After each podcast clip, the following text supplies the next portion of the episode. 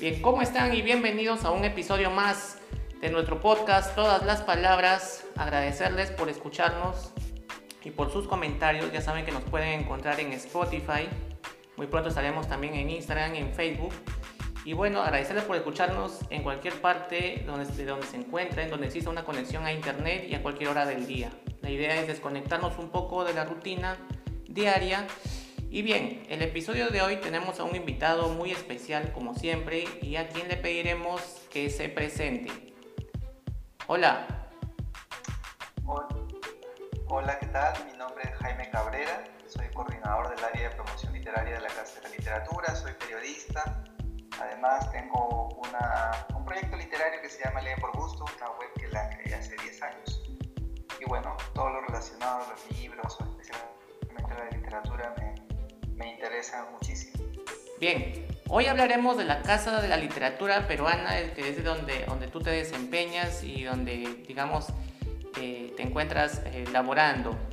Eh, Jaime, bueno, agradecerte primero por, aceptar la invitación a este podcast que estamos añadiendo contenido los fines de semana, que por motivo de trabajo a veces no podemos hacerlo todos los fines de semana, pero cuando hay un, un pequeño espacio eh, aprovechamos pues para hablar de cultura, de literatura, que es lo que más nos apasiona. Bien, Jaime, háblanos un poco de la Casa de la Literatura Peruana. Eh, ¿Cuándo se fundó? Cómo, ¿Cómo, se inició todo esto? Eh, ¿Cómo se está manejando? ¿A qué se dedica la Casa de, la Literatura Peruana para todos aquellos que no tienen muy claro cómo funciona la Casa de la Literatura Peruana? Comentarlo. La Casa de la Literatura Peruana es un centro cultural que pertenece al Ministerio de Educación. Empezó a funcionar el 20 de octubre del año 2009, es decir, vamos a cumplir 11 años. Yo trabajo allí ya desde hace 6 años y me, me encargo de coordinar la difusión de todas las actividades. Como centro cultural público del Ministerio de Educación, como acabo de mencionar, todas las actividades, todos los servicios que que ofrece la Casa de Literatura son gratuitos. Eh, a aclarar también que en este contexto tan difícil, que ha significado pues un duro reto para todos y también a la vez ha sido pues, muy eh, doloroso, intempestivo, pues todo lo que ha ocurrido para el país, la Casa de la Literatura también se ha adaptado a estos tiempos, de tal manera que todas las actividades y servicios las hemos llevado al campo virtual. Aprovecho para recordarles que todos los eventos sobre los servicios pueden encontrarlos en nuestra página web www.casadelaliteratura.gov.pe Además a través de nuestras redes sociales, la página de Facebook, pueden buscar como Casa de la Literatura Peruana, en Twitter, arroba Casa de la Literatura, lo mismo también en Instagram, arroba Casa de la Literatura. Eh, buscamos sobre todo dirigirnos a distintos tipos de público, pero al ser Centro Cultural del Ministerio de Educación tenemos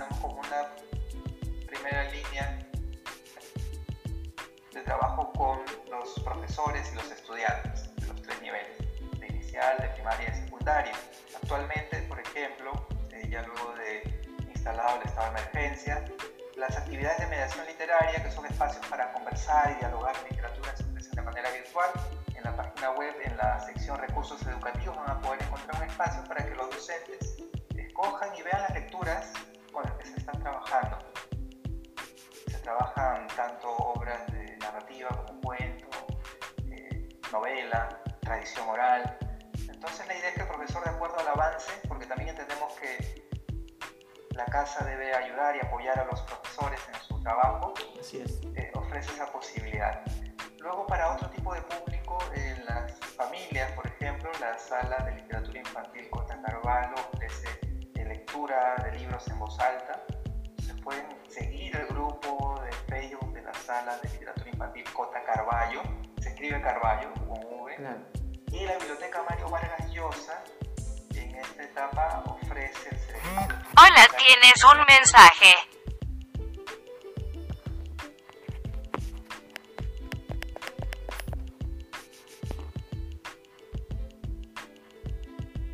la orientación para aquellos estudiantes, orientación sobre qué información, qué parte, qué manera pueden encontrar recursos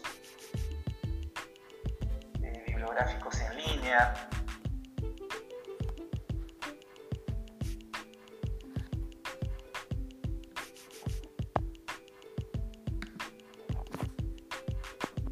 Continúa.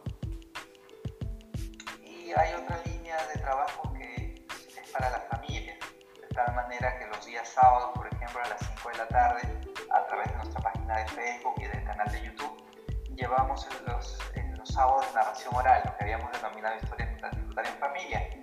Tenemos invitados eh, que son narradores orales de distintas regiones del país. En el mes de septiembre he empezado eh, con Tania Castro, que es dramaturga también, narradora oral, y vamos a continuar con narradores de la región Junín. Hemos tenido narradores de Tacna, de Ica. Entonces, esto se trata pues de llevar las actividades que teníamos de manera presencial. Los días domingo también tenemos actividades de artes escénicas a las 6 de la tarde, como era en el horario habitual. Así es. Y además de otro tipo de, de, de actividades, por ejemplo, hay un espacio de conversación en quechua que se llama Rima y Musuchis, que significa hablemos en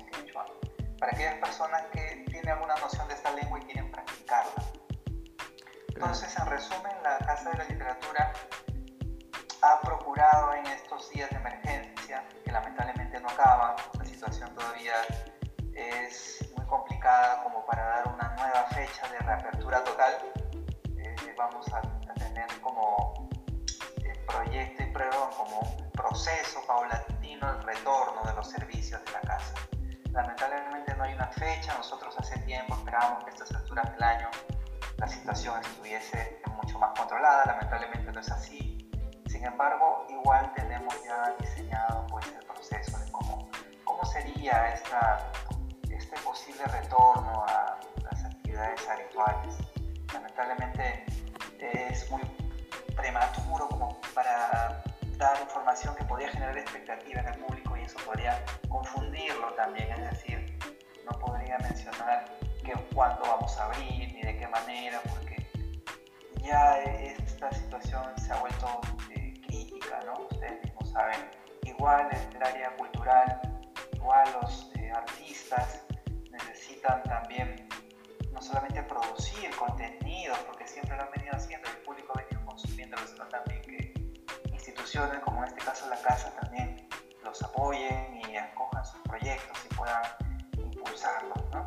Claro, Jaime, ¿cuál ha sido eh, la parte más, tú que tienes seis años me comentabas trabajando en la Casa de la Literatura, ¿cuál ha sido la parte más complicada o que te, te, te ha llamado más la atención en este, en este cambio que, que ha sido de lo físico a lo digital, ¿no? a lo virtual, ir a, de lo físico al internet? ¿Qué es lo que más eh, puedes rescatar tú que ha sido un poco la complicación o, o lo diferente en, en, este, en este aspecto? evidentemente al inicio pues ha habido una suerte de, de, shock, ¿no? De pasar de lo presencial, la propia situación de emergencia y luego inmediatamente la respuesta. Porque esto de aquí pues a un inicio parecía temporal y, cuando, y ya aún siendo temporal eh, yo quiero aprovechar para felicitar a mis compañeros porque no solamente nosotros que somos la, los comunicadores, los que producen los contenidos audiovisuales, sino que los mismos colegas de otras áreas, por ejemplo, resalto en primer lugar el área de educación y el área de biblioteca, respondieron inmediatamente produciendo contenido en línea desde sus propias casas, gente con sus propios equipos, me refiero a teléfonos móviles, en algunos casos... Con lo que podían, con lo que había. De manera bastante artesanal, pero que cumplía con el estándar pues, de una buena imagen, un buen audio. Entonces, yo diría que, que, que ese ha sido un principal desafío, volvernos en, en, productores permanentes de contenido. Pero eso no hubiera sido posible si los compañeros de otras áreas eh, no dominaran lo suyo y ellos lo hacen muy bien, es decir, el, el tema de la mediación literaria, que es una de las estrategias de difusión de la lectura que tiene la casa. Es decir, cómo acercar el libro a los niños, a las niñas, a los jóvenes, a los docentes. Cómo volvernos unos intermediarios, de ahí la palabra mediación literaria. ¿no? En el caso de biblioteca, cómo ofrecer recursos y como decía hace un rato, eh, la orientación de cómo encontrar información sobre línea, nuestra plataforma en línea. Entonces la biblioteca también ha cumplido ese papel orientador, ¿no? Y las otras actividades, los talleres y seminarios que se realizan de manera constante, pasaron a lo virtual. Ahora, en eso que aparentemente generó un problema, es decir, trabajar todas las actividades de manera virtual, generó una oportunidad también que es necesario que la mencione. La Casa de la Literatura en sus actividades presenciales tenían una llegada básicamente a Lima metropolitana, en el mejor de los casos a Callao. Pero con esta pandemia y los contenidos de manera virtual se ha podido llegar a otras regiones del país e incluso a otros países también que han, se, han interesado en algunos seminarios especializados, en algunos contenidos, algún tipo de, de actividad específica. Entonces eso ha sido una oportunidad pero es cierto que inicialmente ha sido un reto eh, poder tener la capacidad de responder produciendo contenidos. Y otro, lo, la cuestión tecnológica, porque nosotros y cada uno de nosotros ha ido trabajando con sus propios recursos, sus equipos. Si bien es cierto, poco a poco, a medida que fue aclarándose que esta situación iba a ser más duradera, ya se nos permitió, algunos compañeros, por ejemplo, contar con algunos equipos del trabajo, ¿no? me refiero a las computadoras o algunos, eh, algunas herramientas para producir eh, mejor. Pero esto que parecía temporal también se ha significado una oportunidad. Tal es así que al no poder tener eh, los recorridos en las exposiciones que está trabajando y ya un mes, en octubre, que es el mes aniversario, se presentará la versión digital de la exposición permanente es la muestra más representativa en la que se hace se ofrece un panorama de la historia de la literatura, no necesariamente de manera cronológica, sino tomando como eje la formación de las identidades en el país, que son muy diversas. Claro. Y además que esta pandemia, como tú bien lo dices, ha sido una oportunidad también pues para, para eh, pasar a las plataformas digitales que ya en otros países y, en otros continentes ya, ya estaban un poco más avanzadas de repente, ¿no? Y nosotros de repente estábamos todavía como que eh, yendo de a pocos, paso a paso, ¿no? Pero esto ya de golpe nos ha hecho pues que, que nos pongamos las pilas todos, pues, ¿no? Y tratar de ver la forma de llegar a la, a la persona, ya que ya no, eh, por el distanciamiento social obligatorio ya es imposible prácticamente el, el contacto físico, ¿no? ¿Y qué tal ha sido la...? Siempre lo virtual ha estado. Sí, así es. Siempre lo virtual ha estado, pero no se le ha tomado la, la, la atención que, que, merecía. Ahora lo virtual es lo único prácticamente. Básicamente, así es. No ha quedado no otra otra alternativa que prestarle mucha atención. Sí. ¿Y qué tal ha sido la respuesta del, del público peruano en, to, en, este, en, todo esta, todo este cambio? ¿Cómo has visto la, la respuesta, la afluencia, la concurrencia, ¿no? el, el el acercamiento, ha habido un acercamiento, un distanciamiento de parte del, del público peruano, de la, de la gente que, que, que, que, quiere leer, que quiere acercarse a la, a la, literatura. ¿Cómo has visto tú eso? A nivel general, imagino que tú también lo habrás percibido eh, en estos meses, digamos por el sexto mes, ha habido siempre mucha necesidad de acceder a los contenidos culturales, ¿Qué se ha consumido más en estos días? Historias, sean a través de películas, de series, de libros, ¿no? narración oral, teatro, espectáculos escénicos, en fin. ¿no? El arte ha sido un soporte eh, espiritual, anímico, emocional, en algunos casos también para el público. Entonces eso no, no ha sido la, la, la, excepción en el caso de, de nosotros. De tal manera que el público lo que está buscando es publicaciones en línea nosotros encontramos, bueno, algunas bibliotecas, eh, por ejemplo, el repositorio del Ministerio de Cultura con publicaciones digitalizadas, o la legendaria biblioteca Ayacucho, que se fundó en, en, Venezuela ya hace un tiempo, claro. eh, con acceso a muchas publicaciones, ellas obras literarias peruanas, por supuesto, ¿no? que ya están Interesante. Eh, liberadas, ¿no? porque los derechos de autor eh, tienen una duración de 70 años. En el caso del repositorio del Ministerio de Educación también hay publicaciones de acceso libre. Entonces, sí, esto hemos podido orientar la más las pro propias publicaciones en línea de la Casa de Literatura Claro, también he visto. Su catálogo de exposiciones. Entonces, un soporte para los profesores que son quienes han estado pues en, en esta emergencia, eh, principalmente eh, necesitados de información, porque ellos han tenido que también adaptarse, preparar clases en, línea. Entonces, lo, lo virtual aparentemente, uno dirá, bueno, es cuestión de conectarse y, dar la cara y hablar, pero requiere también preparar y adaptar. También uno tiene que adaptar la propuesta a cada plataforma. No es lo mismo eh, conversar cara a cara y tener a los alumnos al costado que tenerlos en una pantalla. ¿no? Siempre hay variantes.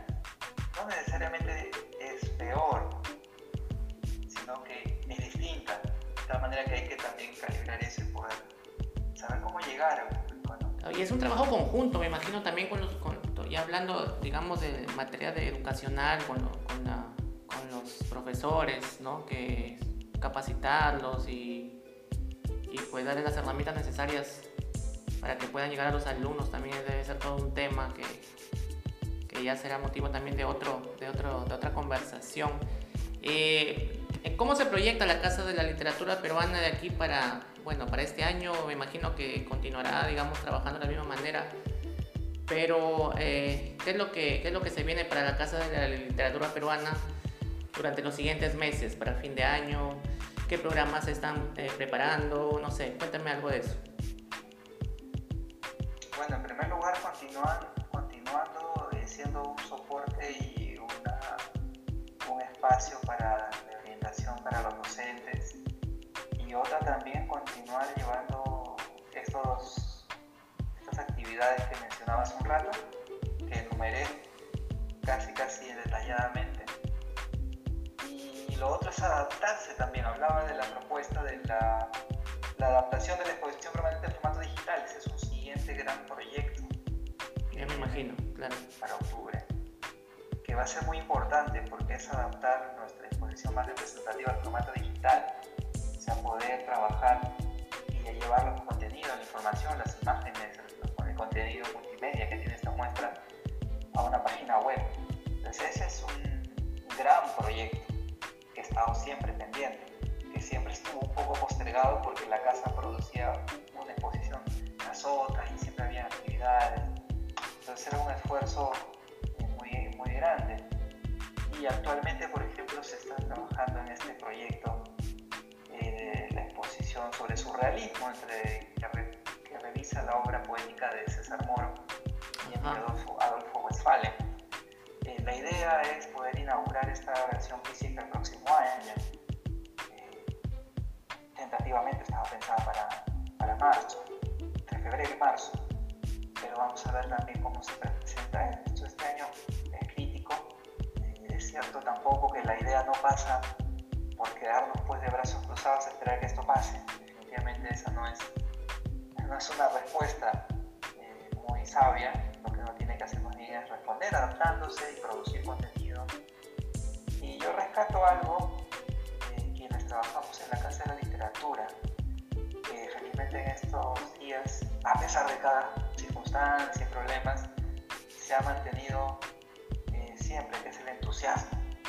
Creo que el entusiasmo de poder llevar este tipo de contenidos, el saber pues que ya hay una recepción me decías qué tal la respuesta hace un rato, bueno, tú la puedes ver en los comentarios, en qué, qué tipo de información pues la gente necesita más, acceso a, publicaciones en línea, eh, contenidos, por ejemplo, espacios para conversar de libros, el club de lectura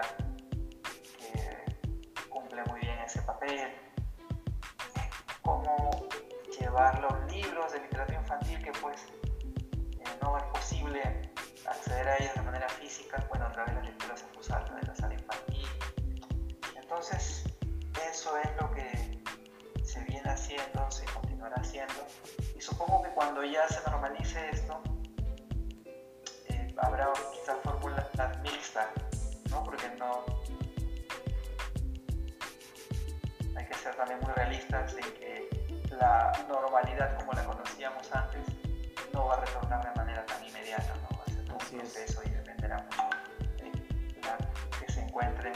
la vacuna para paliar y curar esta, enfermedad. Así es. Eh, claro, eh, eh, ya que tú eres también un, me imagino de que trabajas en la casa de la, literatura, eh, debes ser un, fanático de la, de la, lectura y de los libros. Y cuéntanos, cuéntanos un poco, cuéntanos un poco de tus preferencias literarias hoy en día. ¿Qué estás leyendo? ¿Qué es lo que qué es lo que más estás revisando? ¿O qué es lo que ves que la gente está consumiendo más? ¿Qué autores, obras eh, en específico? ¿Cuáles? Wow. Son varias preguntas en una. A ver, ¿por cuál empezar? ¿Qué estoy leyendo? Actualmente, y hasta antes de este contacto, estaba leyendo el Ulises de Joyce. Uy, qué bueno. Estábamos terminando de leer. Un peso pesado, peso pesado. Una galería de literaria. Así es. Entonces, ese libro, leerlo ha sido eh, cumplir una vieja deuda y también un desafío. Entonces, creo que está bien dicho eso, que todos aquellos aún no leyendo Ulises son directamente tributarios de este libro. Porque Así es, exacto. Exacto. ahí me refiero fundamentalmente al monólogo interior. Entonces, leerlo y tratar de entenderlo y hablar con compañeros de estudio sobre esto ha sido muy enriquecedor, porque me ha permitido, me ha permitido también acercarme a esta, a esta obra. Y bueno, fuera de eso me interesa mucho la poesía. Creo que la poesía poesía es la, manera, creo que, creo que es el género supremo de la literatura. Así es. A veces muchos tienen o tienden a creer pues que es fácil decir, ¿no? O sea, es, describir, de decir, bueno, el cielo cayó una rosa, ¿no? No, no es, no, pues. Lo más claro, eso, eso no lo es todo. Esa es, no es tan sencillo como parece. Y poesía es una injusticia la, poesía. Claro, es, es, un poco injusto eh, reducir la poesía a, simples frases o, simples este, conceptos tan básicos, pues, ¿no? Sí, entonces me interesa mucho la poesía y mis preferencias van por desde Juan Gonzalo Rose, un escritor que quiso, él decía que la poesía, la poesía era música de pocos y la música era poesía de muchos. Y él quería llevar la poesía y a la vez componía música criolla, valses.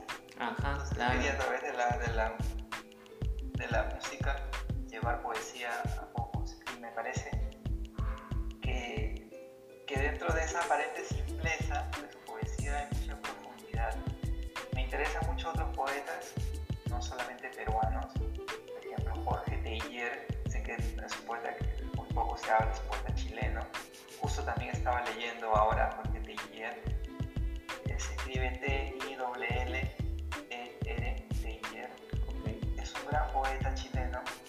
Eh, yo lo leo y, claro, creo que lo mejor que te puede pasar con la lectura es leer aquello que tú digas, que tú te haga decir, oye, esto de acá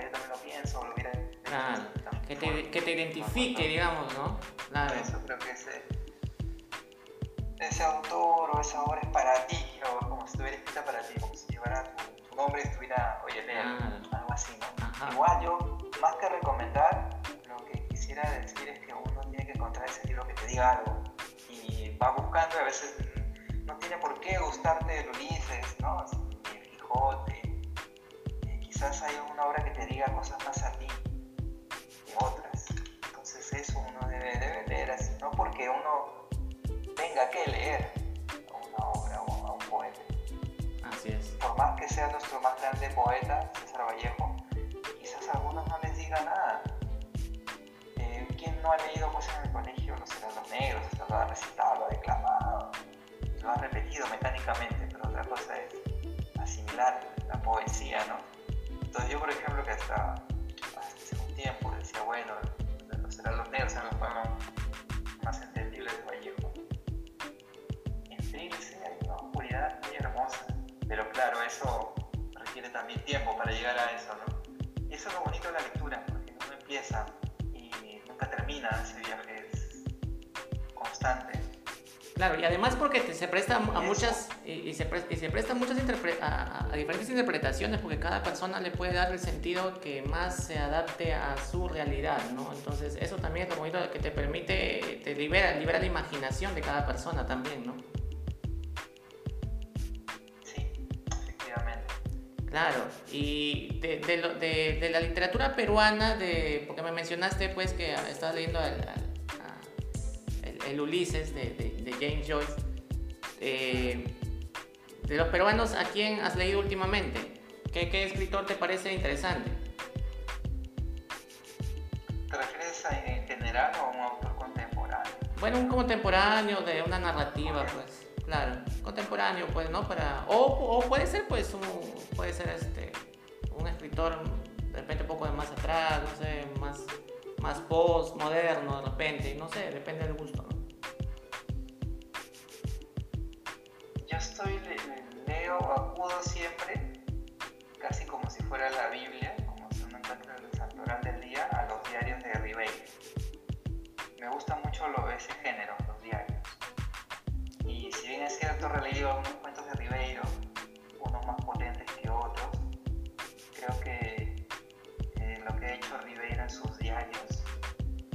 también hacer otra forma de narrativa, quizás involuntaria, porque son lo, que es, aparentemente son las cosas que él pensaba y él sentía realmente. Entonces a mí los diarios de Ribeiro me han fascinado. Y siempre acudo a ellos como alguna de las prosas apátridas, ¿no? Entonces a veces busco un, día de la semana eh, que coincida y busco qué es lo que pensaba él en, bueno, sus diarios llegan hasta el año pensaba él un día como hoy, ¿no? se ocurren cosas curiosas, que pensaba cosas más o menos o como algo cercano a lo que me ha pasado o a lo que está pasando. Me, me, me, gusta mucho la, la, falta total de espíritu festivo respecto a su propio cumpleaños. Sí. Hace poco ha sido su Natalie 91. Él realmente lo pasaba en casa. Su esposa y su hijo estaban en viaje bueno, a mí también pues me, me gusta eso, al contrario, saltearía el día del año de, mi cumpleaños. Exactamente, y he visto que lo han, eso que han publicado en la página del, y me pareció, y justo les estaba leyendo y me habían parecido interesantísimo. O sea, creo que me parece hay un golazo que, han, que, lo, que han, lo que han publicado los diarios de Julio Ramón Rivero ahí en la página de, de la, en la página web de la, de la Casa de la Literatura y están todos, o sea... Un post, un post sobre, para que se entienda, no se malinterprete, es en el que recoge los escritos de Ribeiro días de su cumpleaños. Sí, ese es, es. un golazo, pues, y que está muy. Está, bueno, yo en el colegio, pues, cuando uno es alumno eh, estudiante, no tiene mucho acceso a, esa, a ese tipo de información. Empezamos. Sí, Jaime, eh, ¿me puedes escuchar?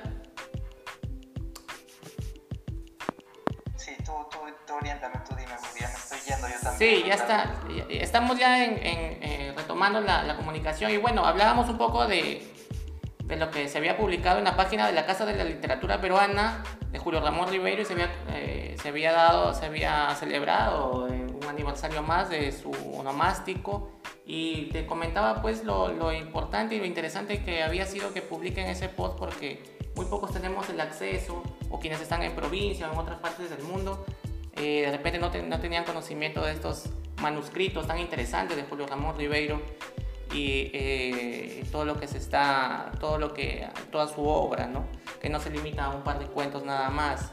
Mira, Jaime, te, te agradezco mucho por el tiempo que nos, que nos has, has brindado, nos has dado una, una gran, este, una muy buena entrevista, nos has hablado mucho de la, de la, Casa de la Literatura, eso muy importante, muy interesante, acercarse más a la persona, acercarse más a los alumnos, a los maestros que se encargan de la educación y acercarse más en realidad al ser humano, a la persona, que, que también eh, tiene que, tener esa cuota de cultura eh, y esa cuota de, de, conocer un poco más los escritores y de todo lo que de todo lo que el legado que han dejado pues eh, nuestros escritores peruanos.